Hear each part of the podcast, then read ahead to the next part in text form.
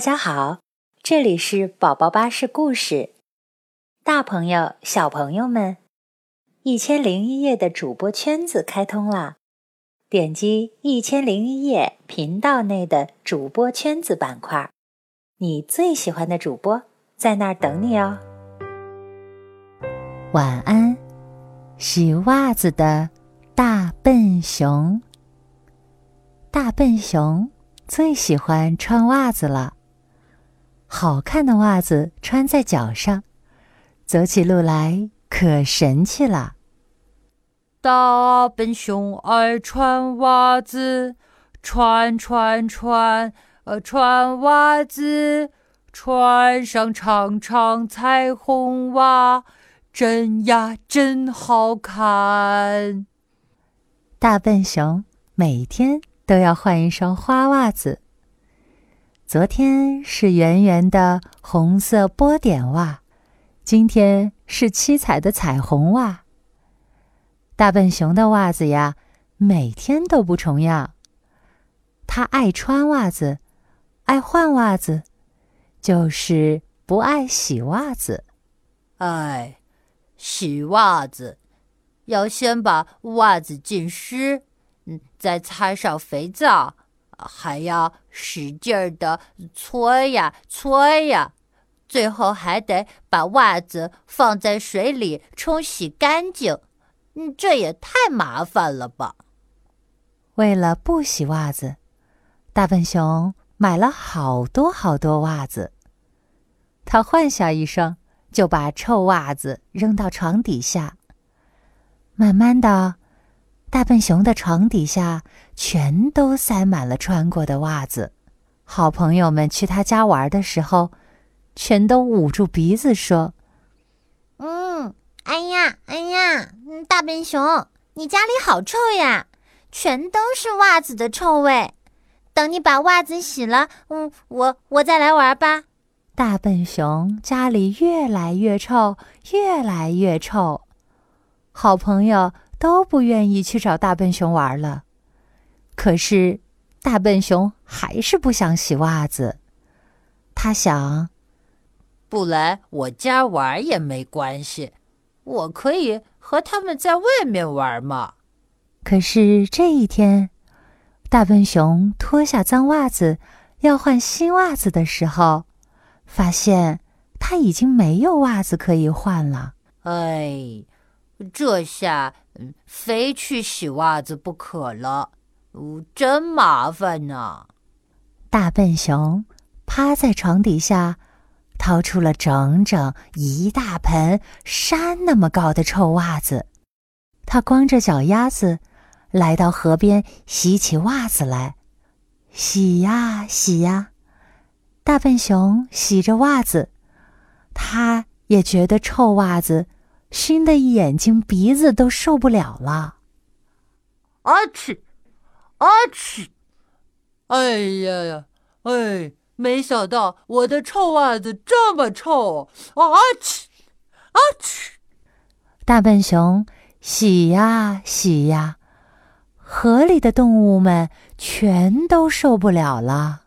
嘎嘎，受不了了，受不了了！大笨熊的袜子实在太臭了。小鸭子、白天鹅一个个扑腾着翅膀回到岸上。而只能生活在水里的小鱼小虾，可就惨了。它们拼命地跳出水面，呼吸着：“救命啊！救命啊！我们要被臭死了！”路过的好奇象也把长鼻子卷起来，他憋着气对大笨熊说：“大笨熊，你还是把袜子放在大木盆里洗吧。”河里的小鱼小虾真的会被臭死的。大笨熊很难为情，他不好意思地说：“可是，嗯，这么多袜子，我的木盆根本就装不下。没关系，我有办法。”好奇象找来了一个海盗船那么大的木盆。大笨熊，你有这么多袜子，洗到太阳下山都洗不完。还是我来帮你洗吧。谢谢你，好奇象，你真是太好了。大笨熊正愁袜子太多了呢，洗袜子实在太麻烦了，幸好有好奇象帮我。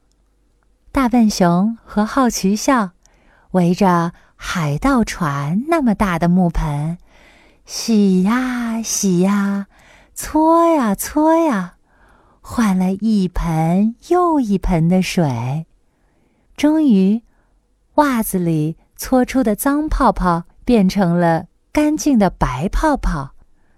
他们又继续洗呀洗呀，搓呀搓呀。